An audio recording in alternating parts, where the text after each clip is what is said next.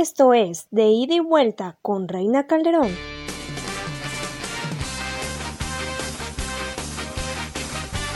Charlas.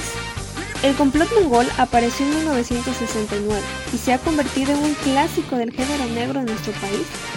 Chistes malos. ¿Cómo conviertes un burro en una burra? Pues lo metes en un cuarto y hasta que se aburra. Incoherencias.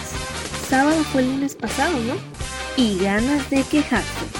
Hay que decirle a las personas que se queden en su casa. Esto es otro podcast más. Hola, muy buenos días. Este es otro podcast más de ida y vuelta desde la ciudad amurallada. Los saluda Reina Calderón. Nos vamos de lleno en los periódicos, en los titulares de noticias, en las redes sociales, en los mensajes de WhatsApp, política por aquí, política por allá, política por todas partes. ¿Se entiende entonces por qué el complot mongol? El relato no se sostiene solo, hay que cuidarlo, alimentarlo y posteriormente sacarlo a pasear para que la gente no se lo olvide. No vaya a ser que se le dé de pensar otra cosa diferente. El que controle el relato, aunque sea lo contrario, así que hay que estar encima de las noticias.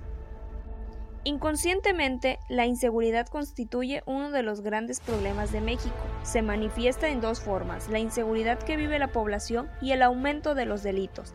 Esto se manifiesta diariamente en una creciente violencia concretada en los enfrentamientos entre organizaciones criminales y las fuerzas de seguridad. En algunos artículos argumentan que aunque no se puede hablar de México como un Estado fallido, las estructuras de seguridad, inteligencia y justicia se encuentran sobrepasadas y corrompidas. Es necesario encarar la reforma si se quiere enfrentar el problema. Actualmente la inseguridad en México en general son uno de los porcentajes sorprendentes, ya que es un 73% temen vivir en sus ciudades. Las ciudades con mayor inseguridad en marzo pasado fueron Ecatepec y Uruapan, de acuerdo con la encuesta nacional de seguridad pública urbana.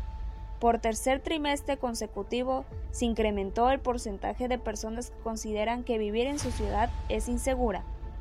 Aquí no estamos con ningún equipo, ya que el desempeño gubernamental es muy poco. El desempeño de los delitos no disminuye, al contrario, se multiplican como conejos. ya que dije conejos, me acordé de un chiste que decía así. El policía detiene a un sujeto, pues se ha robado un pescado en el supermercado. El señor se defiende de que no lo metan preso y le dice al policía, la culpa es del letrero, señor agente. ¿Cuál letrero? le dice el policía. Del que está puesto encima del pescado. ¿Y qué decía ese letrero? Decía, róbalo. regresando al tema de la inseguridad, el año más violento en México fue en el 2019, oficialmente con 34.58 mil homicidios dolosos registrados en 12 meses. Así lo reveló el último informe del Secretariado Ejecutivo del Sistema Nacional de Seguridad Pública, publicado este lunes 20 de enero. Ay Dios mío, ¿quién sabe cómo vamos a terminar en México? Es momento de despedirnos. Nos escuchamos mañana para compartir otro espacio en su programa Ida y Vuelta. Pásala bien. Hasta pronto.